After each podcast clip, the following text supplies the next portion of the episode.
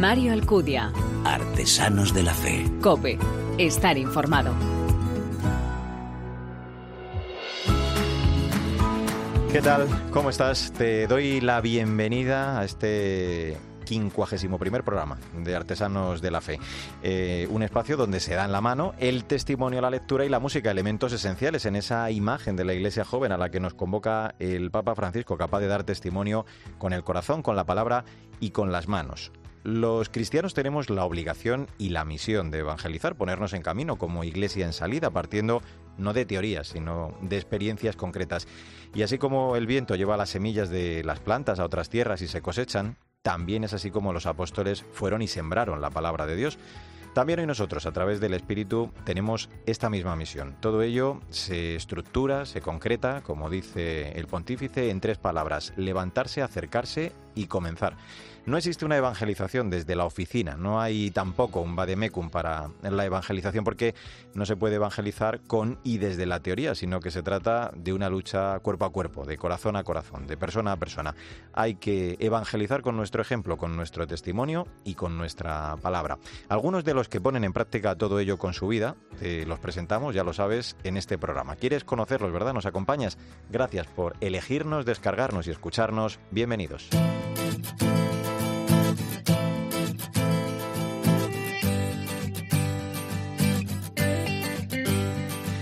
El secretario de Estado de la Santa Sede, el cardenal Parolín, ordenó a 29 sacerdotes de la prelatura del Opus Dei el pasado 5 de septiembre en la Basílica de San Eugenio de Roma. Al inicio de la celebración se leyó una carta del Santo Padre en la que pedía a los nuevos sacerdotes que consideraran, junto a la grandeza del don del sacerdocio, el significado de recibirlo en estos momentos de tanto dolor en el mundo, en el que se hace especialmente palpable la presencia de Cristo doliente y misericordioso, una presencia que el Señor quiere que se realice a través de su ministerio. Bueno, pues con uno de esos 29 nuevos sacerdotes vamos a hablar en este programa. Nos lo presenta ya Sandra Madrid, muy buenas. ¿Qué tal, Mario? Pues sí, en concreto se trata del eslovaco de 32 años, Andrei Matiz. Nos ha llamado particularmente su historia porque él se dedicaba a la música de forma profesional, otra vocación sin lugar a dudas. Desde los 11 años se dedicó a la práctica del violín y a estudiar a grandes autores de la música clásica. Con 15 años decidió dedicarse a ello profesionalmente y por eso se fue a vivir a la capital de su país, a Bratislava. Allí, además de asistir a clases, conoció el Opus Dei, donde aprendió que la música además de ser su vocación profesional, se convertía también en un camino para acercarse a Dios. Y vaya si lo hizo, porque después de trabajar varios años como violinista del cuarteto de cuerdas Mucha Cuartet, con 21 años se incorpora al Opus Dei y decide poner su vida al servicio de Dios y de la Iglesia. Bueno, pues qué bonito. Vamos a saludar ya en este Artesanos de la Fe entonces a Andrei. ¿Cómo estás? Gracias por atendernos. Hola, ¿qué tal, Mario? Encantado de saludarte. Oye, está, eh, está claro en tu caso eh, que Dios tenía clara ¿no? la, partitura para tu vida. El, el cardenal Parolín leía esas palabras del Papa se refería a esa necesidad de, tener presentes la, misión de llevar a todos la voz del buen pastor y creo que además concluía pidiéndose algo muy importante para un sacerdote de la prelatura como tú, ¿no? que por la unión con el Papa hiciera realidad siempre aquella aspiración de San José María, todos con Pedro a Jesús por María. Cuéntanos, eh, André, ¿cómo fue, cómo viviste, con qué te quedas de esa preciosa ordenación que vivisteis los hoy ya 29 presbíteros? Pues, ah, como has dicho, la partitura de mi vida, no sé si Dios ah, como la, la, tiene preparada o como la tiene clara.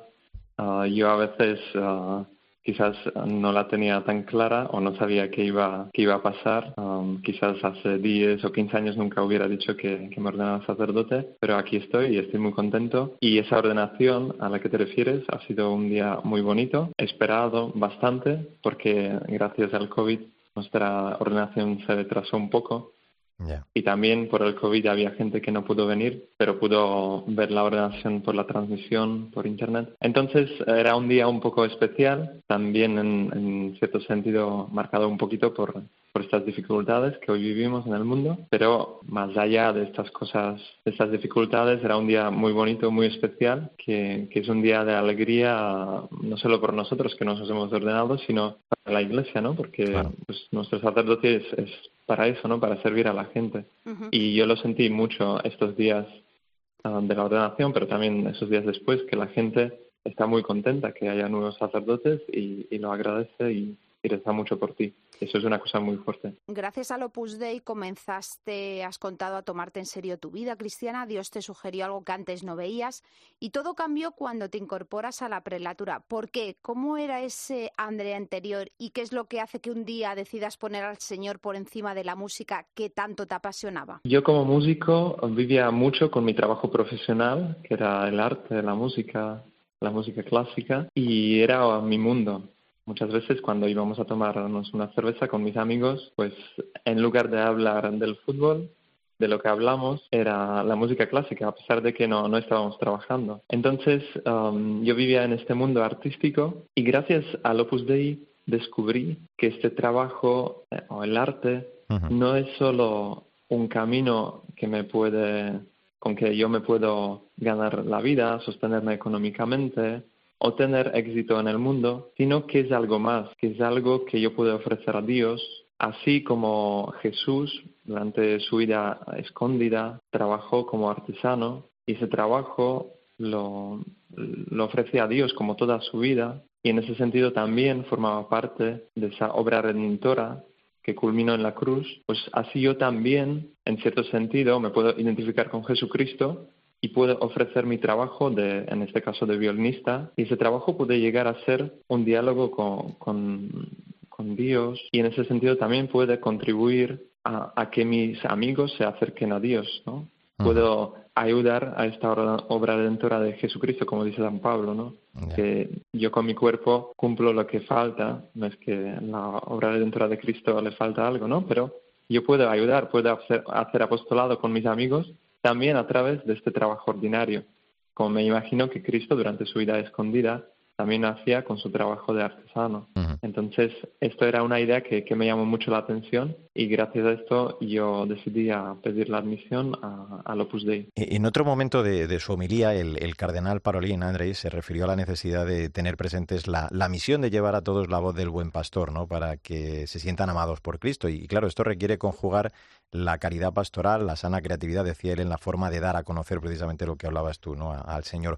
Em, ¿Cómo has acogido tú esa llamada y cómo eh, está previsto que continúes tú ese ministerio? Porque creo que ahora estás en Roma, nos contabas, eh, haciendo tu doctorado, pero la idea es que vuelvas a, Eslovaquia, ¿no? a ser pues eh, el buen pastor también, o, ser esa continuidad del buen pastor en medio de tu pueblo. Me gustaría ser lógicamente buen pastor, pero no, no, es, no es nada fácil, ¿no? Significa al final identificarse con el Señor, con Jesucristo, porque Él es el único sacerdote, ¿no? Él es el buen pastor. Y pues creo que todos los que hemos em, ordenado tenemos esa experiencia, ¿no? de, nuestra lucha, ¿no? Intentamos hacer lo mejor, intentamos vivir nuestra vocación lo mejor posible y al mismo tiempo tenemos nuestros errores. Pero yo creo que quizás uh, el camino se abre precisamente por ahí, que nos damos cuenta que el que lo hace todo es el Señor, el que nos llamó es el Señor y que Él siempre también hará ese, ese trabajo pastoral, el apostolado,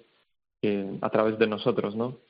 Entonces creo que así como nosotros queremos guiar las almas, pues también queremos todavía antes dejarnos guiar por el Señor para que, para que nuestro trabajo pastoral tenga sentido, ¿no? Porque al final mm. lo único que queremos hacer es acercar a las, a las almas al Señor y a no, no a nosotros mismos. Creo que esa podría ser um, la clave de nuestro trabajo pastoral. El Papa Emérito Benedicto XVI, gran enamorado confeso de la música de Mozart, decía que cada cosa está en perfecta armonía, cada nota, cada frase musical es así, un don de la gracia de Dios que logra transmitir la luminosa respuesta del amor divino. Me imagino que de alguna forma has tenido una sensación, una percepción parecida de cómo la belleza de la música es un medio perfecto para comunicar a Dios. Yo creo que cada época tiene, sus elementos fuertes, tiene sus ventajas y me parece que en nuestra época, el hombre contemporáneo, se deja interpelar por la belleza, por algo que es intuitivo, por algo que te golpea, que te hable. Y así me parece que los jóvenes vibran mucho con el cine, con la música, con la literatura. Y eso es algo, me parece que podemos aprovechar para hablar con el hombre contemporáneo y al mismo tiempo es algo que te, que te abre el camino, pero yo no me quedaría allí, ¿no? La belleza es algo intuitivo que te enseña la verdad, pero al mismo tiempo después podemos estudiar esta verdad, acercarse a esta verdad y tener relación con Él. ¿no? Y así me parece que la belleza te puede decir, mira, Dios existe, mira, ah, Jesucristo te habla de Dios, Jesucristo es Dios, es tu redentor. Tenemos que ir más allá, también estudiar, mm, hablar con Jesús, ¿no? estudiar la doctrina. Entonces, la belleza como es una, es una puerta pero además hay un recorrido que hay que recorrer después. Está claro, pues eh, em, yo creo que era Inma Sara la que decía que la música revela la belleza interior del hombre mediante ese lenguaje no racional que puede rozar el misterio con más profundidad que cualquier filosofía. Tú lo decías, ¿no? Es una puerta que puede conducirnos también al Señor.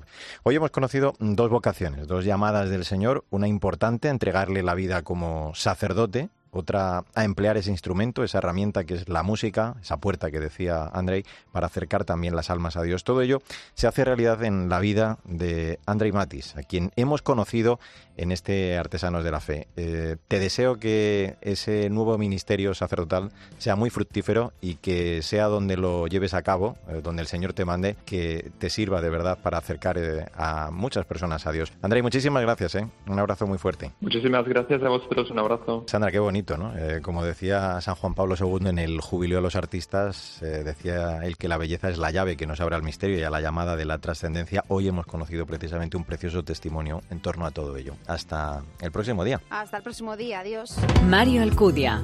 Artesanos de la Fe. Cope. Estar informado.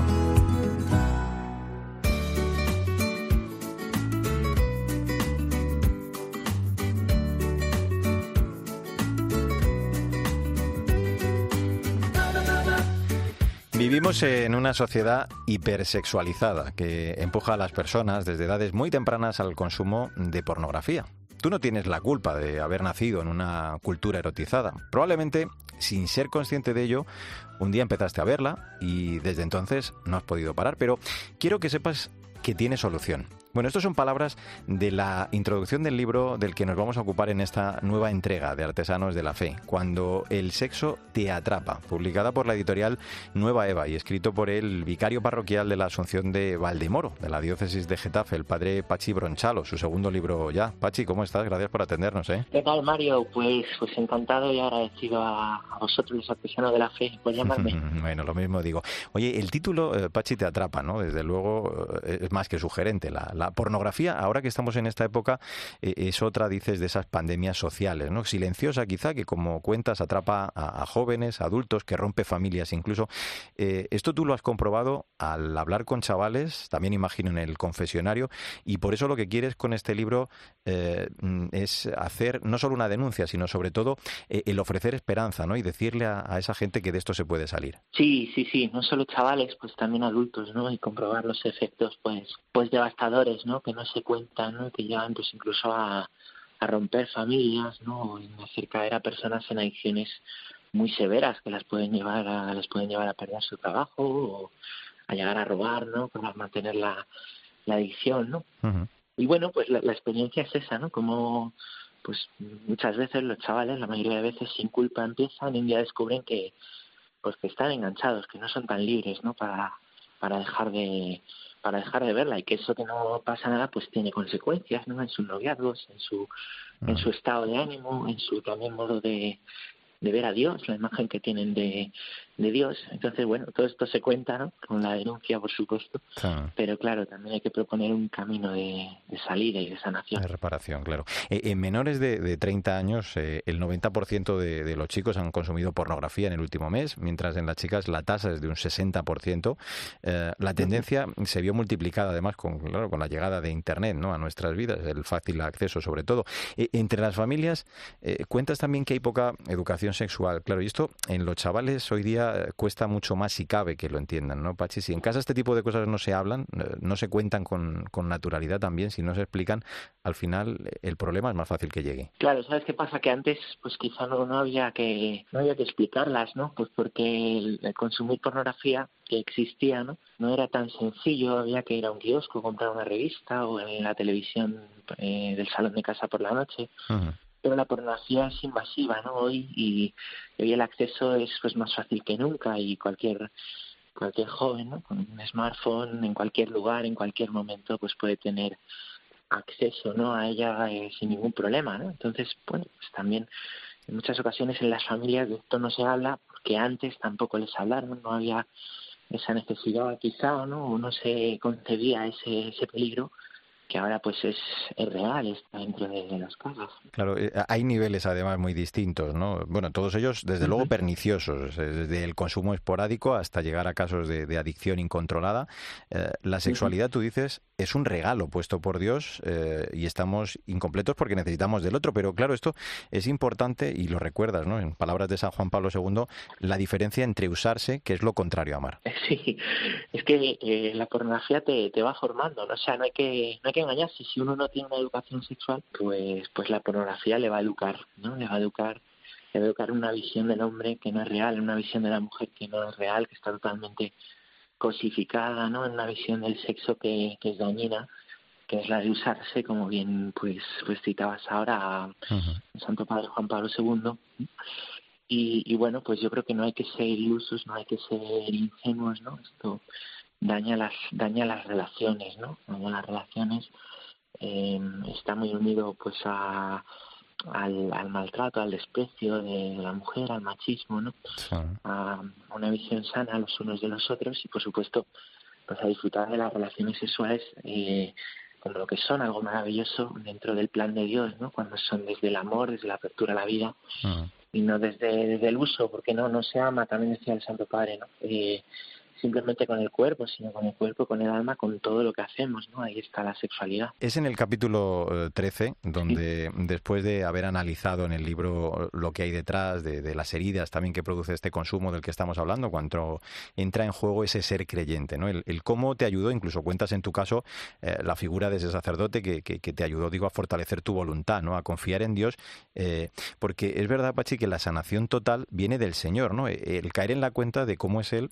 quien conoce conoce nuestro sufrimiento y, el que nos puede ayudar, de dónde viene esa reparación. Claro, al final Dios cura, ¿no? Muchas personas creen que esto simplemente es un problema de, voluntad que se supera con voluntarismo, ¿no? Pero la sanación interior también pasa por recuperar, pues, pues la imagen de Dios, ¿no? De un Dios que es misericordioso, que levanta en las caídas, que, que nos enseña, ¿no? A poner la mirada sobre, sobre los demás, ¿no? Entonces, bueno, pues hay que hacer un trabajo integral. En ocasiones es un trabajo psicológico serio si la persona está muy muy dañada, ¿no? Es necesario la ayuda de, pues también de algún amigo, de alguien que conozca el problema, de alguien que pueda ayudar. Hay que trabajar sin duda la voluntad, pero pues también hay que hay que acudir a Dios, ¿no? Que vaya sanando y restaurando, pues pues a través de un camino con él precioso. Fíjate, en la última parte hablas de, educar las virtudes, ¿no? De ese plan de vida, pues marcándose quizá pequeñas metas o hábitos de vida, hablas tú saludables. Eh, esa es la forma también, Pachi, de, romper, ¿no? las ataduras, sabiendo que, que la lucha luego es permanente, pero que desde luego merece la pena, ¿no? Para, para conseguir esa libertad. Sí, o sea, al final la pornografía, como bueno bien decías, eh, hay, hay gradación, no todo el que ve pornografía es un adicto, ¿no? Hay caídas esporádicas y adicción y en medio, pues lo que le pasa a muchas personas es que hay un vicio. Un vicio es un hábito malo, ¿no? Algo que se realiza de manera habitual, ¿no? Y es, dañino.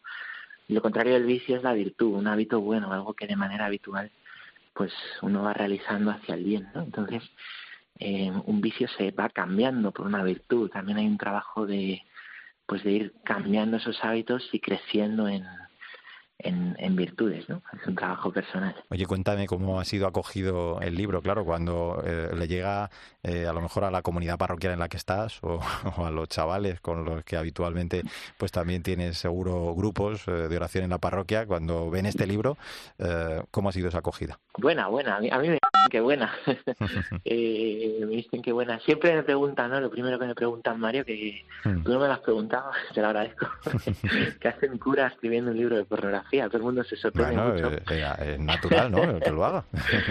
Ante todo sois hombres. eso es, ¿por qué no? Y, bueno, pues nada, se, sorprende mucho y, detecto pues, pues muchas preguntas, ¿no?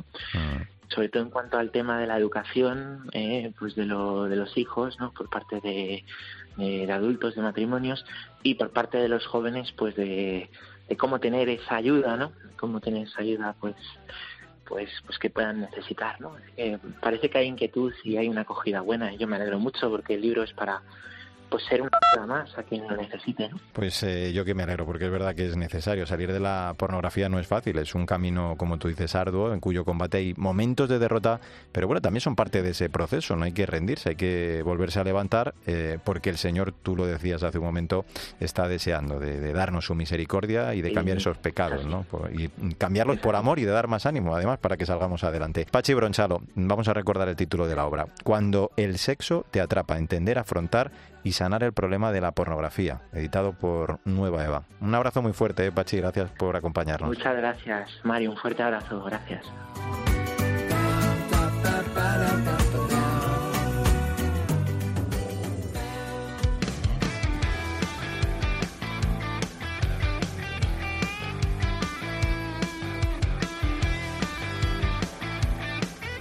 Mario Alcudia. Artesanos de la Fe. Cope. Estar informado. El Señor es mi pastor, nada me falta. Verdes praderas me hacen reposar. En las aguas de descanso me conduce.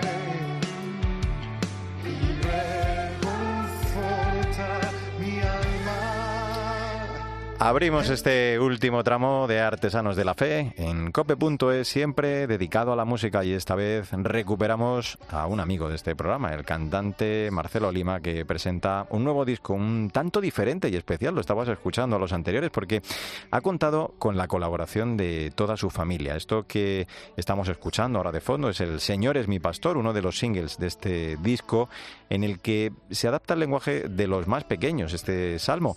Vamos a saludar, como siempre, para hablar de esta nueva propuesta musical a María Chamorro. María, muy buenas. Muy buenas, Mario, ¿qué tal?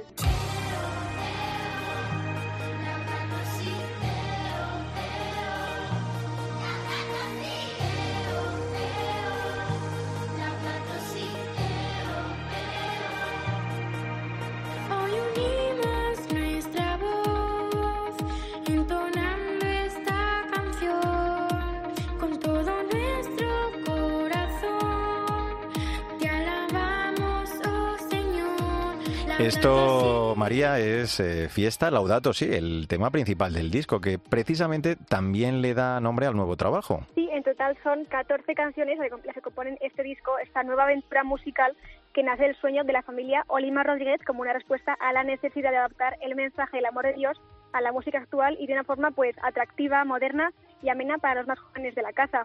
Esta nueva producción encontramos temas sobre el Espíritu Santo, la Eucaristía, canciones para dormir, también para levantarse, incluso hay alabanzas, pero adaptadas y cantadas por los niños. En todo tiempo y en todo lugar, yo te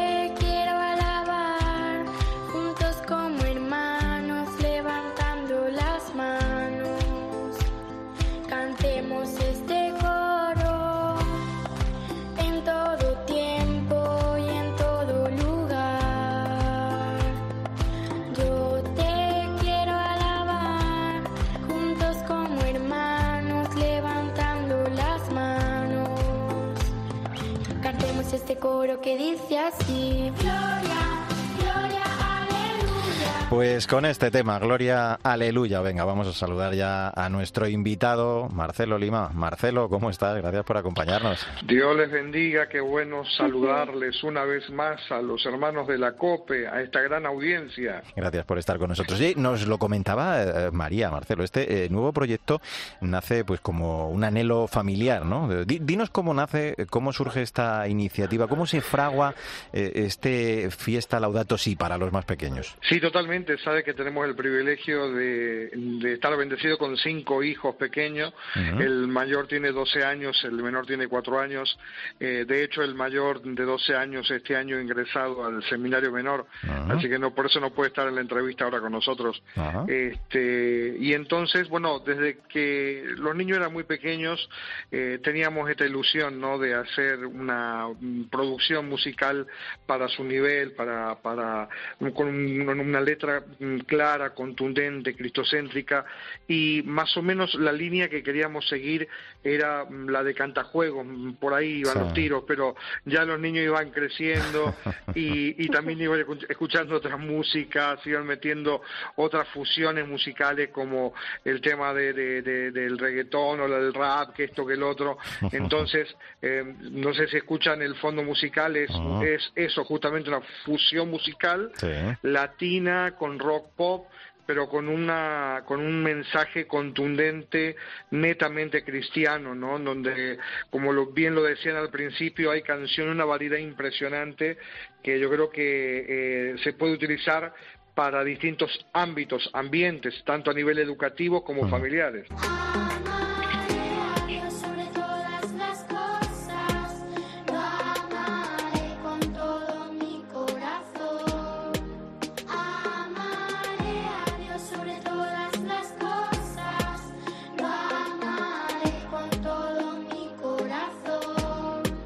Esto que estamos escuchando, Marcelo, Los Mandamientos, es una canción pues muy clara, ¿no? Para que los más pequeños, de forma también divertida, de forma diferente, como estamos diciendo que es este disco, pues aprendan, ¿no? Los, los mandamientos del Señor. Esa fue la idea, justamente.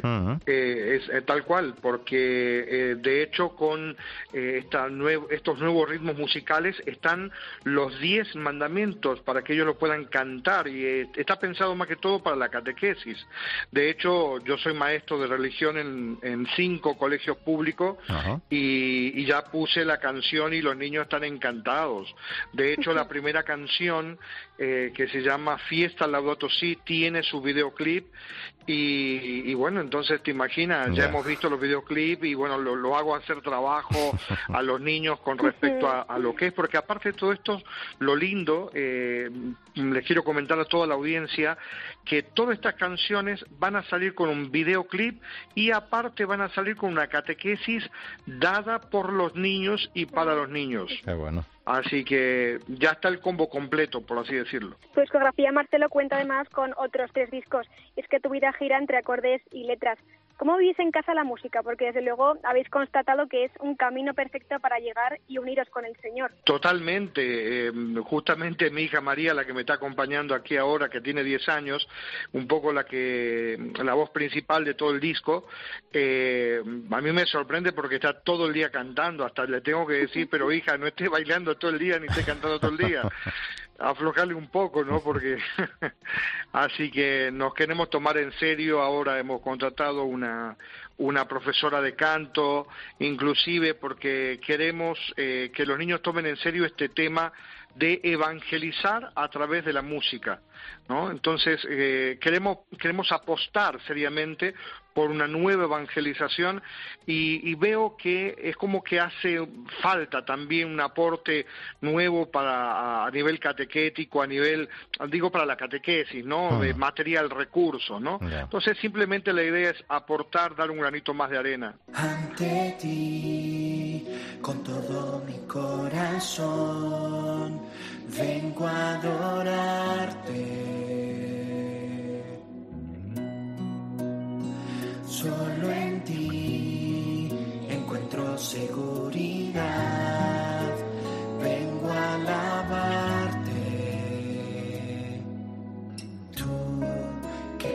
Conoces mi corazón, todos mis sueños te los doy. Quiero hacer tu voluntad. Aquí estoy, Señor.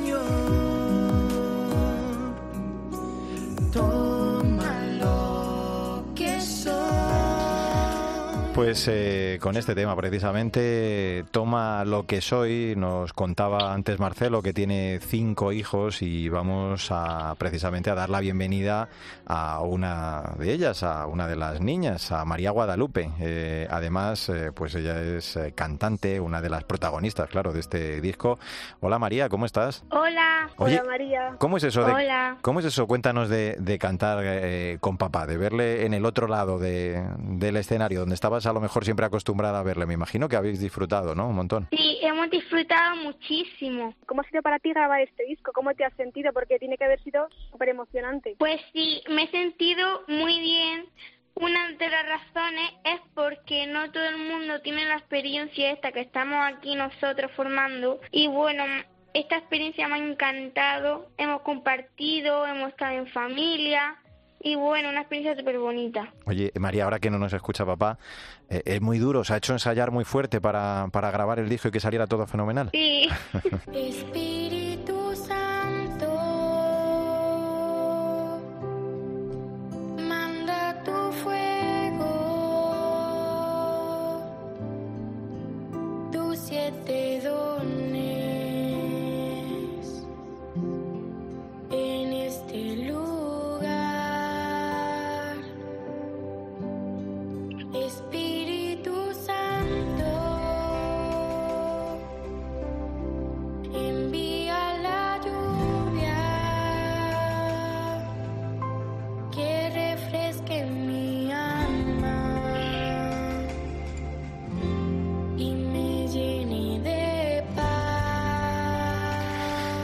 Pues esto que suena es eh, llena todo mi interior. Ahora le dejo a María. María, te lanzas luego la última tú a María, pero eh, a tu tocaya, pero yo también le, le quiero preguntar eh, por cómo es eso de ir al cole y que los amigos te digan, oye, ya, ya has grabado el disco, lo han visto muchos. Eh, cuéntanos cómo ha sido esa experiencia de ser un poco famosa entre ellos, aunque no era el fin de este disco. Pues sí, ya todos los niños de mi colegio están diciendo, ay María, qué bonito es tu disco, qué bonito el videoclip que ha hecho y le ha encantado. Y justo mi, mi vídeo de, de religión Sí, que pone cuidar la casa común, Laudato Si.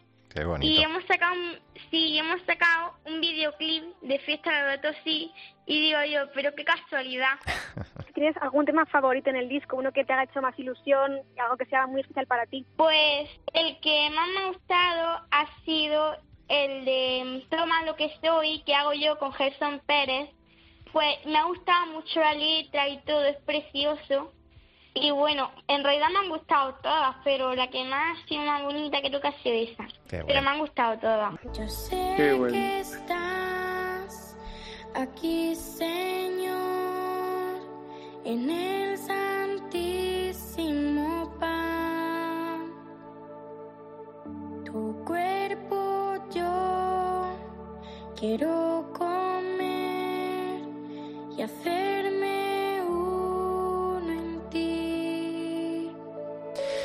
Pues con este hambre de ti, María, eh, mientras suena de fondo, vamos a abordar este último tramo de esta charla con la familia, eh, eh, la familia Olima Rodríguez. Que queremos preguntarte, Marcelo, pues cómo tienes pensado continuar la actividad musical, pero conociéndote seguro que tienes algún otro proyecto pues a, a corto o a largo plazo. Sí, totalmente. Bueno, ahora explotarlo lo más que se pueda, este proyecto por activo y por, pas- por pasiva, porque aparte hemos hecho una inversión económica a nivel familiar importante y, y queremos que esto sea para mayor gloria de Dios. Entonces, la idea es ir sacando todas las canciones con su videoclip eh, correspondiente todos los meses, eh, o sea que ya pueden, a ver, esto lo pueden buscar en todas las plataformas digitales, lo pueden ya descargar, pero en YouTube iremos eh, subiendo un videoclip por mes y con su mm, catequesis correspondiente. Bueno, que eso, grabar todo eso lleva tiempo y lleva también recursos económicos. Bueno, yo a nivel personal, mi ministerio eh, eh, voy a ir también sacando algunos singles eh, sueltos, ¿no? Este, de, de vez en cuando, cada dos tres meses, con especialmente a nivel dúo con algunos cantantes eh, como Katie Márquez, El Inés o Atenas Bénica,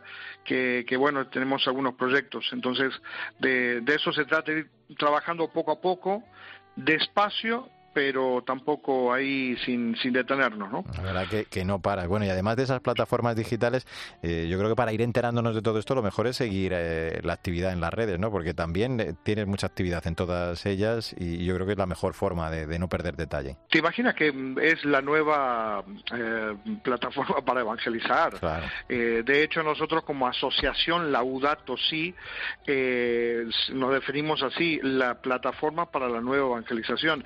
Y permitidme mandar esta publicidad que ahora eh, próximamente del 18 al 25 de octubre vamos a estar viviendo este multifestival Laudato Si en donde están involucrados más de 50 ministerios a nivel mundial. Eh, lo vamos a hacer telemáticamente, o sea, y va a ser todo gratis, mm, pero están los más grandes exponentes de la música católica, también muy buenos predicadores, o sea, eh, que nos tomamos en serio el llamado de la iglesia en salida. Qué bonito es despertar y al abrir mis ojos contemplar tu creación. Qué bonito es cuando con mi amor y con mi sonrisa alegro tu corazón. Qué bonito es despertar y al abrir mis ojos contemplar. Son eh, música, voz, letras compuestas para favorecer esos ratos de encuentro en familia, de, de oración, de contemplación, también pues para llevar al encuentro con el Señor, que al final es eh, lo que cuenta. Con este qué bonito es, nos vamos a despedir de María, de Marcelo Olima. Muchísimas gracias a los dos, ha sido de verdad, como siempre, un verdadero placer, pues el conocer, en este caso, este disco en familia. Un abrazo muy fuerte para los dos y mucha suerte, un abrazo enorme. ¿eh? Bendiciones, Muchas muchísimas gracias. gracias. Hasta luego. Ujú, Mucho. María Chamorro, pues con este ritmo tan bonito, este qué bonito es que está sonando, nos vamos a despedir hasta el próximo programa, ¿te parece? Hasta la próxima, Mario. Venga, un placer como siempre. Ya conocemos, por cierto, el tema del próximo mensaje del Papa para la 55 Jornada Mundial de las Comunicaciones Sociales tomadas de las palabras del apóstol Felipe. Ven y verás. Se trata de mostrar cómo el anuncio cristiano, antes que de palabras, está hecho de miradas, de testimonios, de experiencias, de encuentros, de cercanía. En una palabra, de vida.